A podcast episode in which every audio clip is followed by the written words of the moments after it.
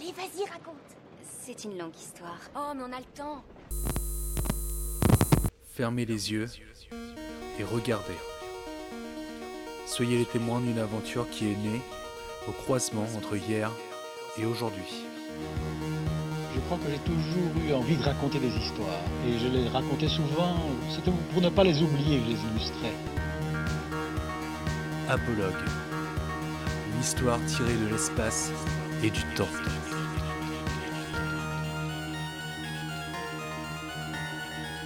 Yeux et regarde.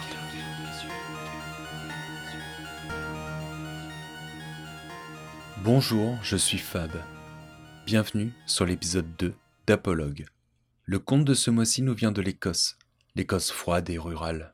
Elle a été recueillie par Lord Blackwood et collectée en français par Armanel. Nos sociétés semblent très souvent se déchirer sur des questions très profondes, très graves, et qui ne permettent jamais la nuance ou l'ouverture.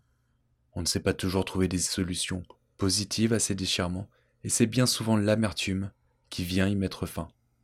Peut-être qu'Alexander Jones, lui, va pouvoir nous apprendre quelques petites choses dans la résolution des conflits. Cette histoire est celle d'un brave couple, la place du soleil et d'une ville en émoi. Mais je ne vous en dis pas plus. Le comte lui-même s'en chargera.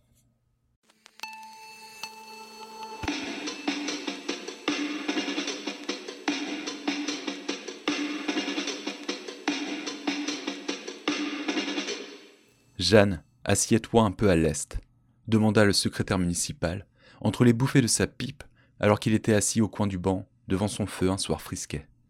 Tu prends une place importante du banc, et plus que tu n'en as besoin. Mais Jeanne, sa femme, était en train de tricoter un pullover. Elle était arrivée aux émanchures et n'était pas de très bonne humeur, car elle devait bien calculer ses mailles.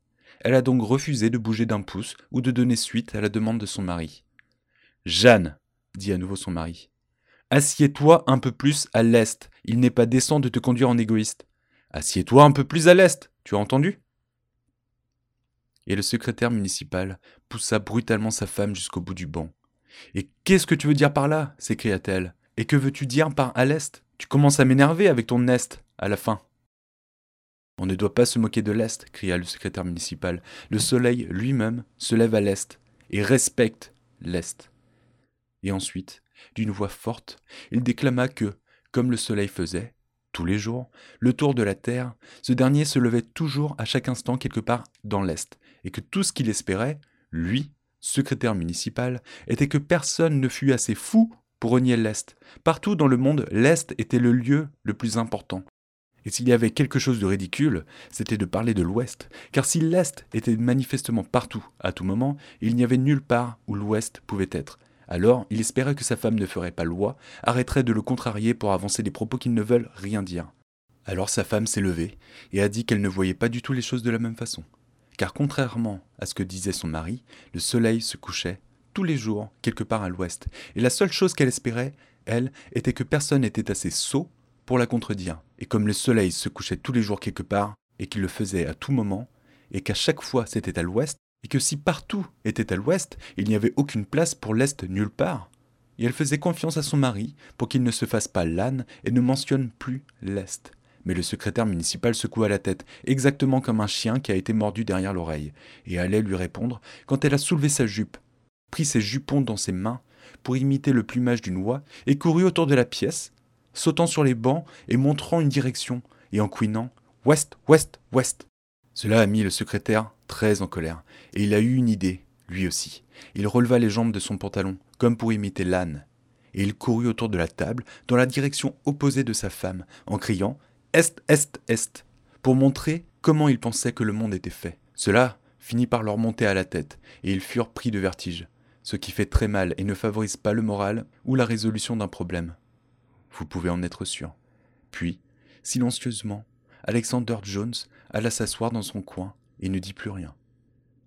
Cependant, les deux époux étaient d'accord sur un point, à savoir que la question revêtait d'une importance trop profonde pour rester sans réponse. Alors, ils sont allés ensemble chez l'épicier, qui avait une grande maison en haut de la rue, et lui ont tout raconté avec les tenants et les aboutissants de la question. Et l'épicier et l'épouse de l'épicier ainsi que la tante de l'épicier par alliance du côté de sa mère, et la plus jeune sœur mariée de l'épicier et la petite fille de la plus jeune sœur mariée de l'épicier étaient tout naturellement très intéressés par l'affaire. Mais, parmi eux, un groupe se détacha et prit une position, et l'autre groupe en prit une autre. Et ils ont tous couru autour de la table, d'un bord et de l'autre, pour expliquer comment, à leur avis, le monde était fait. Mais toute l'énergie déployée dans cette rigoureuse argumentation n'aura seulement abouti au fait qu'ils devinrent tout étourdis de vertige jusqu'à se cogner la tête les uns contre les autres, chose qui fait mal et ne favorise pas le moral ou la résolution du problème. Vous pouvez en être sûr. Pendant ce temps, Alexander Jones resta assis dans son coin tout le temps sans rien dire. Alors, ils ont tous convenu d'une chose, c'est que la question était d'une importance trop profonde pour la laisser sans réponse, ce qui fait que tout le monde est allé chez l'aubergiste, qui avait une maison beaucoup plus grande que l'épicier, tout en haut de la rue, et lui dire sur la chose qui les amenait, avec les tenants et les aboutissants de la question, et l'aubergiste et sa femme, et la fille de l'aubergiste mariée par alliance du côté de la mère de la belle-fille de l'épicier, de même que la plus jeune sœur de l'épouse de l'aubergiste mariée par alliance à la femme du secrétaire de mairie, et aussi la petite fille de la sœur mariée de l'aubergiste, étaient tout naturellement très intéressés par l'affaire. Pour dire le moins. Mais parmi eux, un groupe se détacha pour prendre une position, et l'autre groupe en prit une autre. Et ils ont tous couru autour de la table pour expliquer comment, à leur avis, le monde était fait. Et cela n'aura fini que par le fait qu'ils étaient tous très étourdis au point de se cogner la tête, chose qui faisait mal et ne favorise pas le moral ou la résolution d'un problème. Vous pouvez en être sûr. Et pendant tout ce temps, Alexander Jones resta assis dans son coin, sans rien dire. Au bout d'un moment, ils tombèrent tous d'accord sur un point. La question était d'une importance trop profonde pour pouvoir en rester là. Ainsi, tout le monde se dirigea chez le magistrat en chef, qui avait la plus grande maison du bourg, au milieu de la rue, près du marché, et lui racontèrent tout ce qui se passait, ainsi que les tenants et les aboutissants de la chose, et le magistrat et son épouse, ainsi que la tante du magistrat, mariée de son côté maternel à la plus jeune sœur mariée de l'épouse de l'aubergiste, ainsi que la petite fille de cette dernière, épouse du fils aîné du magistrat, étaient tous naturellement très intéressés par le sujet, comme vous vous en doutez, et tandis que la moitié d'entre eux prit un point de vue, l'autre moitié en prit un autre et ils coururent tous autour de la table du magistrat, certains de leurs convictions, pour expliquer comment, à leur avis, le monde avait été fait. Et cela a seulement fini par les rendre tous très étourdis jusqu'au point de se cogner la tête, une chose qui fait très très mal et qui ne favorise pas du tout le moral ou la résolution du problème. Vous pouvez en être sûr. Tandis qu'Alexander Jones restait silencieux dans son coin et ne disait rien. Alors, ils ont convenu d'une chose, la question était d'une importance trop profonde pour en rester là, le magistrat a donc convoqué en réunion toute la population à la mairie, et d'urgence. Et lorsque la foule arriva à la mairie, le magistrat en chef leur raconta tout ce qui se passait, ainsi que les tenants et les aboutissants de l'affaire. Et les hommes du village, et leurs femmes, ainsi que toutes les vieilles filles du village, et les veuves et les veufs du village, sans oublier les vieux garçons qui n'avaient pas trouvé chaussures à leurs pieds, étaient naturellement très intéressés pour vous dire la vérité. Mais un groupe finit par adopter un point de vue et l'autre groupe en prit un autre. Et ils voulaient tous, alors, tourner autour de la table pour expliquer comment chacun pensait que le monde était fait. Mais, ici, une difficulté a surgi. Il n'y avait pas de table dans l'hôtel de ville pour en faire le tour. Que pouvait-il faire alors pour que chacun puisse exprimer ses arguments contre les arguments opposés? Il ne pouvait pas rester sans réagir devant une affaire comme celle-là, n'est-ce pas? Ils ont donc demandé au magistrat de se tenir au milieu de la pièce en lui expliquant qu'ils allaient tous courir autour de lui dans la direction qui leur plaisait. Mais le magistrat en chef objecta vivement, car il disait que cela le vexerait de voir les gens l'utiliser comme une table autour de laquelle on tourne pour exprimer sa position sur comment le monde est fait. Et il était certain que cela le rendrait malade. Il a donc suggéré de placer Alexander Jones au centre. Et oui, pourquoi ne pourrait-il pas tourner autour de lui Car tout ce problème venait de lui? Mieux valait l'utiliser lui, il était si stupide et ne disait rien assis dans son coin. De plus, le premier magistrat voulait courir lui-même avec les meilleurs de ses concitoyens, et pourquoi devrait-il être écarté de la décision plus que quiconque? Non, non ont-ils tous pleuré. Alexander Jones est trop petit, et il serait difficile de courir sans lui marcher dessus. Cela ne fonctionnerait pas du tout. Et le premier magistrat dut vraiment faire ce qui lui était demandé. N'avait-il pas, l'autre jour, reçu un écusson en or apporté sur sa poitrine en signe de sa position, et il devait l'assumer, sinon ils allaient le révoquer. Le pauvre homme a donc dû céder. Mais il a insisté pour que ses yeux soient bandés, et il a aussi demandé à pouvoir s'asseoir sur une bonne chaise. Sinon, il savait qu'il serait malade. De cela, au moins, il était certain. Donc, ils lui ont bandé les yeux avec un chiffon, et, l'ayant assis sur une chaise, ils coururent tous en cercle, les uns et les autres, les autres et les uns. Mais cela a seulement fini par les rendre tous très étourdis, jusqu'au point de se cogner la tête, ce qui faisait mal et ne conduisait ni à la bonne humeur, ni à la résolution du problème. Pendant ce temps, Alexander Jones resta silencieux dans son coin et ne disait rien.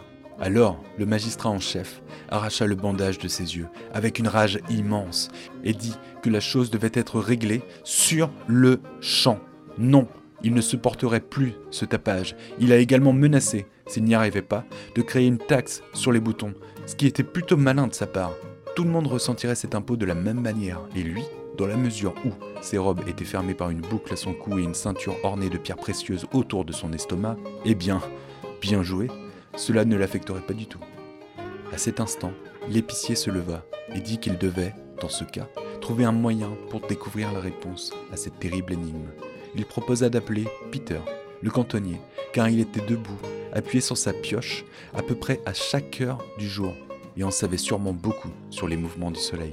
Seulement, s'il lui demandait son avis, il devait aussi faire venir Jessica, sa sœur borgne, car Peter refuserait certainement d'entrer à la mairie, à moins qu'elle ne vienne avec lui. En fait, c'était vraiment un gros problème, parce que, voyez-vous, il ne restait plus un centimètre carré d'espace libre dans la mairie pour une autre personne, et donc deux personnes devaient sortir pour laisser entrer le cantonnier et sa sœur Jessica. Ils m'ont donc choisi, moi, comme premier sortant, étant un étranger du pays, mais ils me l'ont demandé bien poliment. Et ils ont choisi Alexander Jones comme deuxième sortant, parce qu'il était si stupide et qu'il ne disait rien. Ainsi, vous voyez, je n'ai jamais su quelle décision avait été prise à cette réunion. Même si je suis certain qu'une décision a été prise, car le lendemain, les vêtements des gens étaient toujours portés comme d'habitude, et les boutons étaient au même prix qu'auparavant dans les boutiques. Et bien que je fus très déçu de ne pas connaître la fin de l'histoire, je le suis encore plus pour vous, mes amis, qui, je dois dire, avez écouté cette longue histoire avec beaucoup de patience. Peut-être que vous vous demandez, en ce moment même, pourquoi Alexander Jones était-il si stupide au point de ne rien dire. En fait, je n'en sais rien. Enfin, je n'en sais rien. Je dois vous avouer une chose. J'ai un peu menti sur la fin de l'histoire. Cette aventure ne m'est pas vraiment arrivée à moi. Elle m'a été racontée, un soir où j'avais dû boire une bouteille de whisky pour me remonter le moral, par Alexander Jones lui-même, mon vieux chat aveugle qui chauffe ses vieux os près de la cheminée.